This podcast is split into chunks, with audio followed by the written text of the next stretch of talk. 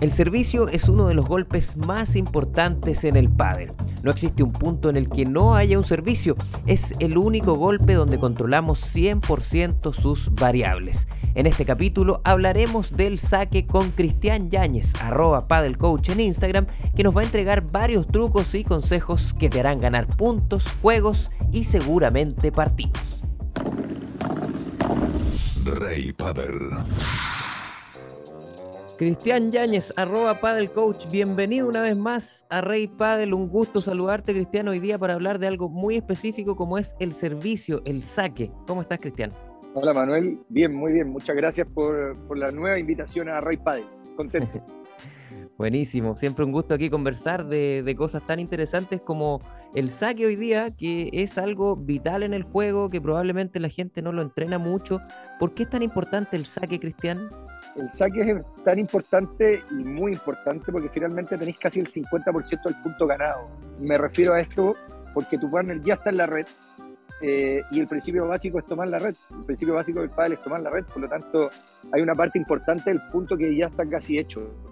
Ahora, la importancia que tiene es que con eso da inicio al punto, obviamente, y es el único golpe del pádel que tú controláis al 100%. Sabéis a qué velocidad le ha de pegar, dónde le queréis pegar, cómo le queréis pegar, por lo tanto, eh, tiene una, una, importante importancia muy, muy grande.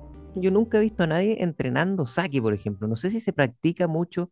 ¿Cómo lo ves tú, Cristian? Se debería practicar de la misma manera que se practican el resto de los golpes. Como te digo, la importancia que tiene el saque es fundamental en, en el juego, pero el alumno por lo general te dice, oye, qué lata, vamos a hacer saque porque siente que es algo que, no está entrenando, que no se está moviendo, que no está corriendo, ¿cachai? Pero, pero claro, tiene una importancia muy grande porque es el inicio del punto. Entonces, es un poco latero entrenarlo, pero se debería entrenar de la misma manera y más que otros golpes. La forma de entrenarlo es haciendo una serie de canastos, un número importante de canastos, finalmente, corrigiendo detalles, posiciones, posición de la paleta, posición de los pies, etcétera. Cristian, hay, hay entrenamientos que, como, lo que tú dices, el saque, que son quizás más aburridos o no son tan físicos, pero son más conversados quizás, que son más, más, más técnicos o más pausados y que son realmente muy importantes, tanto como, no sé, otros que, que son más intensos, que, que, tienen más como cardio, por decirlo así.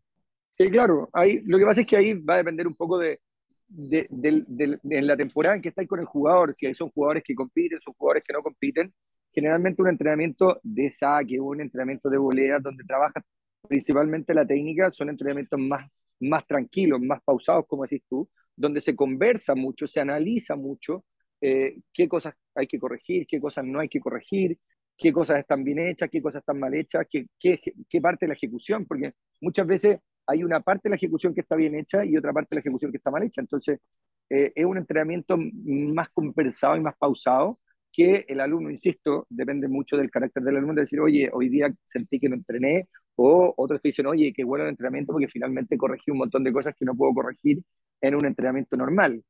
Ahora, Cristian, parejas que tienen buen saque versus parejas que no tienen buen saque, nunca lo han practicado, dan una ventaja a esas últimas parejas, ¿no?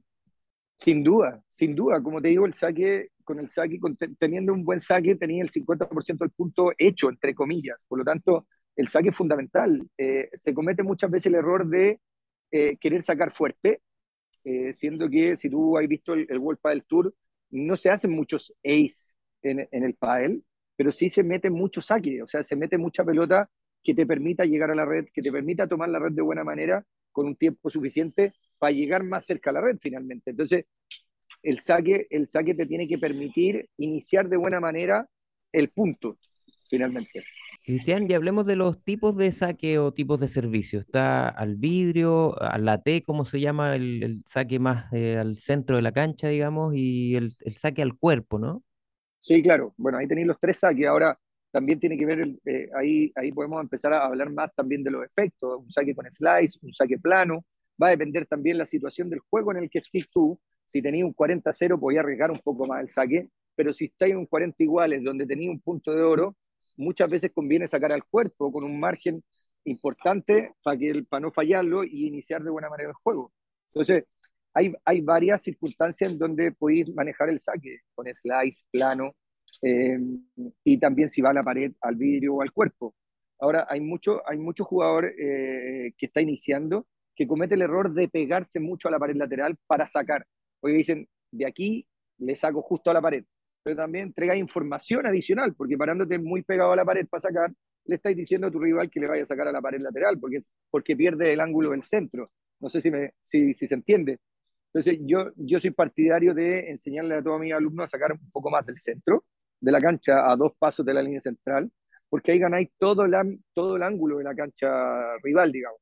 Podéis sacar a la T, podéis sacar al cuerpo, podéis sacar a la pared. Y ahí también está el, factor sorpresa, también, Cristian, de ir manejándolo de acuerdo al partido. Si tú siempre estás sacando, por ejemplo, al vidrio y de repente sacas a la T, vas a sorprender al rival, ¿no? Absolutamente. Yo soy partidario de ir variando, no sacar siempre lo mismo, que finalmente, si tú a tu rival le sacáis siempre al vidrio, el tipo lo va a estar entrenando para que cuando te, tenga que volver va, va, a salir muy bien del vidrio. Por lo tanto, yo voy yo soy de la teoría de ir variando de ir variando también eh, en las circunstancias que está el partido. Como te decía recién, si voy 40-0 puedo arriesgar un poquito más el saque, pero en 40 iguales voy a ser más cauteloso, voy a, voy a tratar de meter más el saque. Eh, va a depender mucho de eso también. Ahora un punto importante eh, es también ponerse de acuerdo con tu partner dónde vaya a sacar. Si vaya a sacar, a si vaya a sacar al vidrio, si vaya a sacar al cuerpo, si vaya a sacar a la T, porque también va a depender de eso, en dónde, cómo se va a mover tu partner que está en la red. O sea, ¿tú recomiendas que en cada saque se le avise al partner dónde vas a sacar? Lo que pasa es que va dentro de la comunicación que tiene que haber en el pádel. Eh, yo soy de la idea que, tiene que tienes que conversar mucho con tu partner y al conversar mucho con tu partner esa es una información importante a la hora de sacar. Es como la evolución. La evolución también la voy a conversar. Oye, si me sacan a la T voy a salir con globo, si me sacan a la T voy a salir por el medio, por abajo, si me sacan a la, a la pared lo más seguro que salga por arriba porque finalmente así le entrego información a mi panel para que esté, esté, esté listo para la pelota que le va a llegar finalmente. Y no sea tan sorpresa, ¿cachai?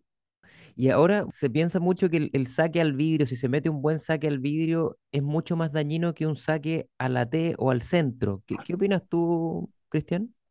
Tengo mis dudas. A, mí me gusta mucho sacar a la T, porque finalmente eh, los jugadores de pádel nos ponemos muy pegados al vidrio, entre comillas. Entonces el espacio que dejan en la T es amplio. Si bien un saque a la T tenéis que tener buena mano, tenéis que ser, tenéis que llevar tiempo jugando, porque la gracia del saque a la T es que la pelota toque la pared y se caiga, o que vaya lento para hacer moverse a tu rival.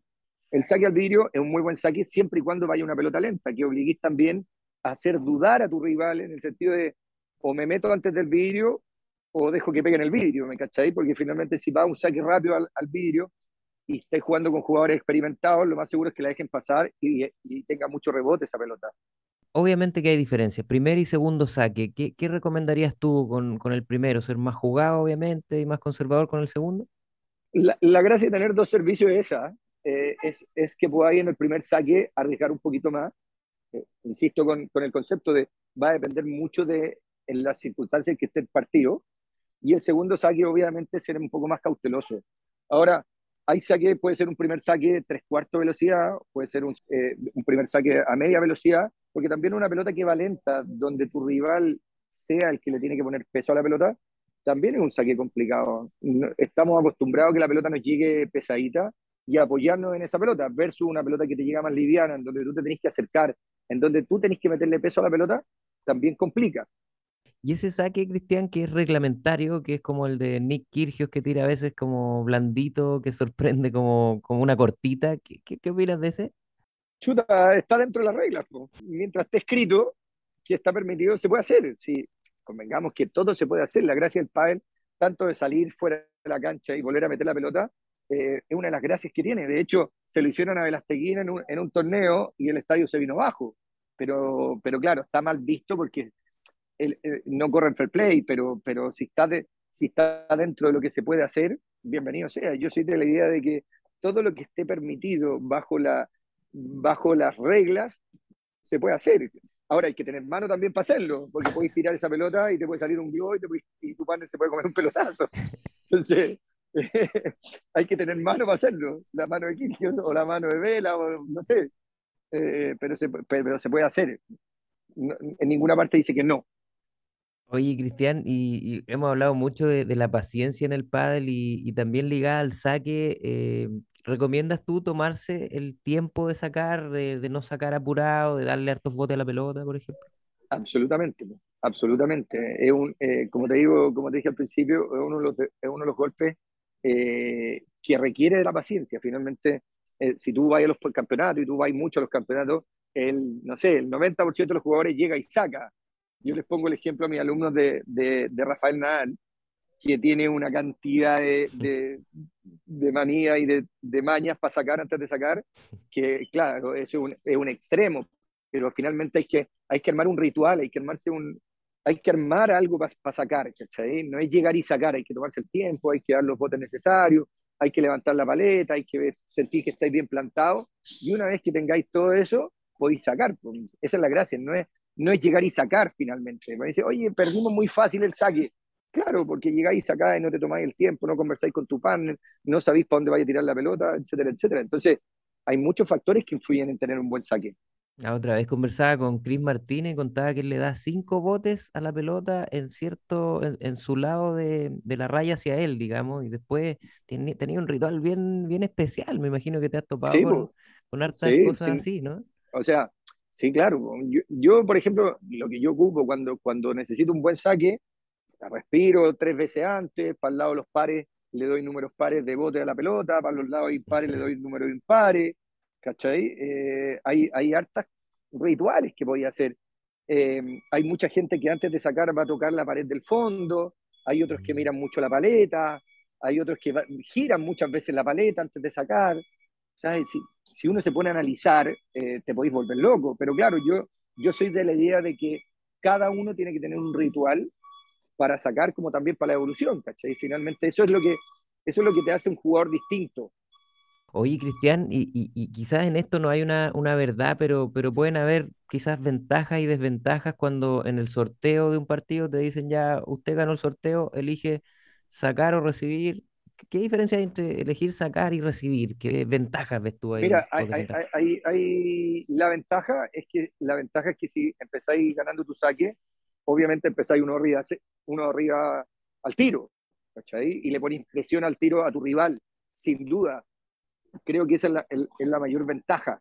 Eh, cuando también podéis recibir, va a depender un poco de, de la confianza que tengáis como jugador, cómo te estáis sintiendo, si queréis devolver o queréis, o queréis sacar, ¿cachai? Hay muchos que eligen de- devolver para meterle la presión también de decir, oye, ¿sabéis qué? Elijamos devolver, así le metemos presión, que tiene que ganar su saque, y entramos que- quebrando de inmediato, ¿cachai? Entonces, va a depender un poco elegir recibir o, de- o sacar, dependiendo de la confianza que tengáis, dependiendo con quién estáis jugando. Muchas veces hay jugadores, lo que estábamos hablando recién, que no le dan la importancia al saque y sabéis que no tienen un buen saque y entráis quebrando al tiro y es un tremendo aliciente para seguir arriba en la cuenta. Que a veces, Cristian, no sé si estáis de acuerdo conmigo, pero el, el primer juego o los, los primeros juegos, eh, a veces lo- los jugadores todavía no están tan finos con, con sus golpes, con su saque, entonces puede ser una oportunidad buena de, por ejemplo, quebrar, quebrar de entrada. Absolutamente, absolutamente. Y eso tiene que ver qué tan buen calentamiento hiciste. Por ejemplo, yo ahora que estoy metido en, me, me he metido más en los campeonatos, hay muchos jugadores que no calientan, que llegan y se meten a la cancha así como, ah, voy a calentar en la cancha, Quizás la es una- mayoría, es un la mayoría, que es un tremendo error, es un tremendo error porque finalmente tuvo el primer juego, eh, muchos dicen, oye, ¿sabéis qué? Démonos los tres primeros juegos. Chuta, los tres primeros juegos quedaste 3-0 y no lograste entrar y te comiste el primer set. ¿cachai? Y ya en el segundo set se te acortó el brazo porque perdiste el primero y se te fue el partido. ¿Cachai? Entonces, creo que es fundamental entrar eh, con un buen calentamiento, tanto de golpes como de físico. O sea, por lo menos de tener la sensación, yo sé que en los torneos no hay, no hay canchas disponibles para calentar, pero por lo menos tener la sensación de la pelota en la paleta, tocándola, haciendo, pegándole contra el suelo, pegándole contra la muralla, haciendo voleas con tu partner. Esa sensación es súper importante tenerla antes de, de entrar a jugar. Hay, hay un tip un poco personal que te voy a compartir, Cristian, que, que puede servirle a otros quizás. Que, que, por ejemplo, a mí me da la sensación que cada cancha tiene un bote distinto, a veces muy marcado, que, que da más bote, otras dan menos bote. Y eso a mí, por ejemplo, me, me atrapa un poco y, trato de agarrarle un poco la sensación al bote para el saque, para el servicio.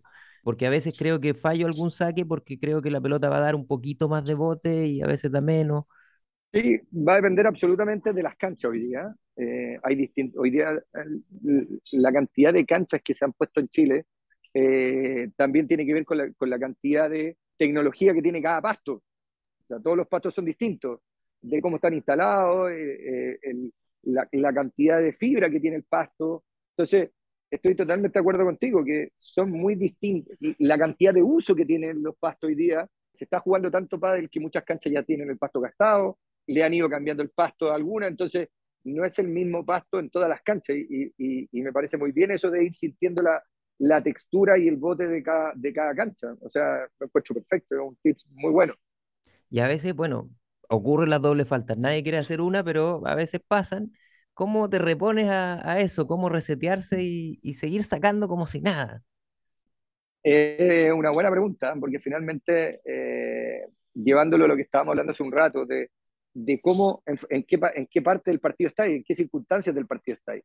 Si estáis en una, en, en una instancia muy apretada, chuta, eh, pegarte una doble falta eh, es, difícil, cuesta salir. Finalmente va, va, a depender de la madurez de cada jugador, eh, de la experiencia de cada jugador, de cómo se sobrepone finalmente. Porque si vais cuatro iguales, cuatro iguales en el segundo set, 40 iguales, punto de oro y te mandáis una doble falta, chuta, que hay 5-4 abajo, te quebraron y el otro debe entrar a cerrar el partido, ¿cachai? Entonces, eh, eh, es difícil, pero, pero va a depender un poco de la experiencia eh, de cada jugador. O sea, no, no, yo no te podría decir algo en particular. Sabéis que decir borrón y cuenta nueva, el apoyo de tu partner, un vamos, ir al vídeo de atrás y resetear, contar hasta 10. Pueden ser algunos de los tips que, que, que te puedo dar, pero finalmente va a depender mucho de la experiencia de cada jugador. Oye, Cristian, siempre un gusto conversar contigo. Eh, atentos también a tus proyectos, a tus entrenamientos. Arroba Padel Coach, siempre están dando muy buenos tips ahí. Tienes unos tutoriales muy útiles para todos los que jugamos eh, a este maravilloso deporte. Eh, y vienen más proyectos, ¿no? Vienen nuevos proyectos. tenemos una nueva fecha de High Padel el 1 de octubre, que lo vamos a hacer doble jornada. Vamos a hacer una jornada de hombres y una jornada de mujeres. Así que atento ahí al Instagram arroba para el coach, para que vamos a ir entregando información. Es un sistema de entrenamiento de alto nivel, ¿no es cierto? Así es. Está pensado en jugadores eh, para que conozcan un poco el, entrenamiento de alto rendimiento del pádel. Buenísimo. Todo en arroba coach en Instagram, Cristian. Ahí pueden encontrarte y también ver si es que hay un espacio en la agenda para, para tomar algún entrenamiento, alguna clase. Así es, así es. Buenísimo. Un abrazo grande, Cristian. Muchas gracias por estar aquí en Rey Padel nuevamente. Nos vemos pronto. Que estés bien. Sí, pues encantado cuando quieras. Y nada, sigamos promoviendo el pádel, que es un deporte que, que está creciendo y nos está uniendo a todos. Un abrazo. Recuerda seguirnos en nuestra cuenta de Instagram, arroba reypadel, donde tenemos concursos, noticias de clubes y por supuesto los detalles de cada uno de nuestros capítulos. Además, nos encuentras los viernes a la 1.30 de la tarde en el programa Pauta de Juego de Radio Pauta 100.5 en Santiago y www.pauta.cl en todo el mundo competición, amigos y un tremendo ambiente. Eso es lo que ofrece mes a mes el circuito Smash Paddle, un torneo con categorías para jugadores y jugadoras de todos los niveles. De fácil acceso desde cualquier punto del Gran Santiago, Smash Paddle te invita mes a mes a sumergirte en una experiencia 100% padelera. Toda la información del circuito en el Instagram arroba Smash Paddle Chile. Nos vemos en el próximo Smash. Atención padeleros y padeleras, no esperes más y únete al ranking más grande del país. Regístrate en Desafío Padel Tour y suma puntos en una gran comunidad que ya superó los 3.000 jugadores en más de 26 clubes del país. Además, puedes sumar puntos en alguno de los torneos más importantes del circuito nacional. Toda la info la encuentras en desafiopadeltour.com.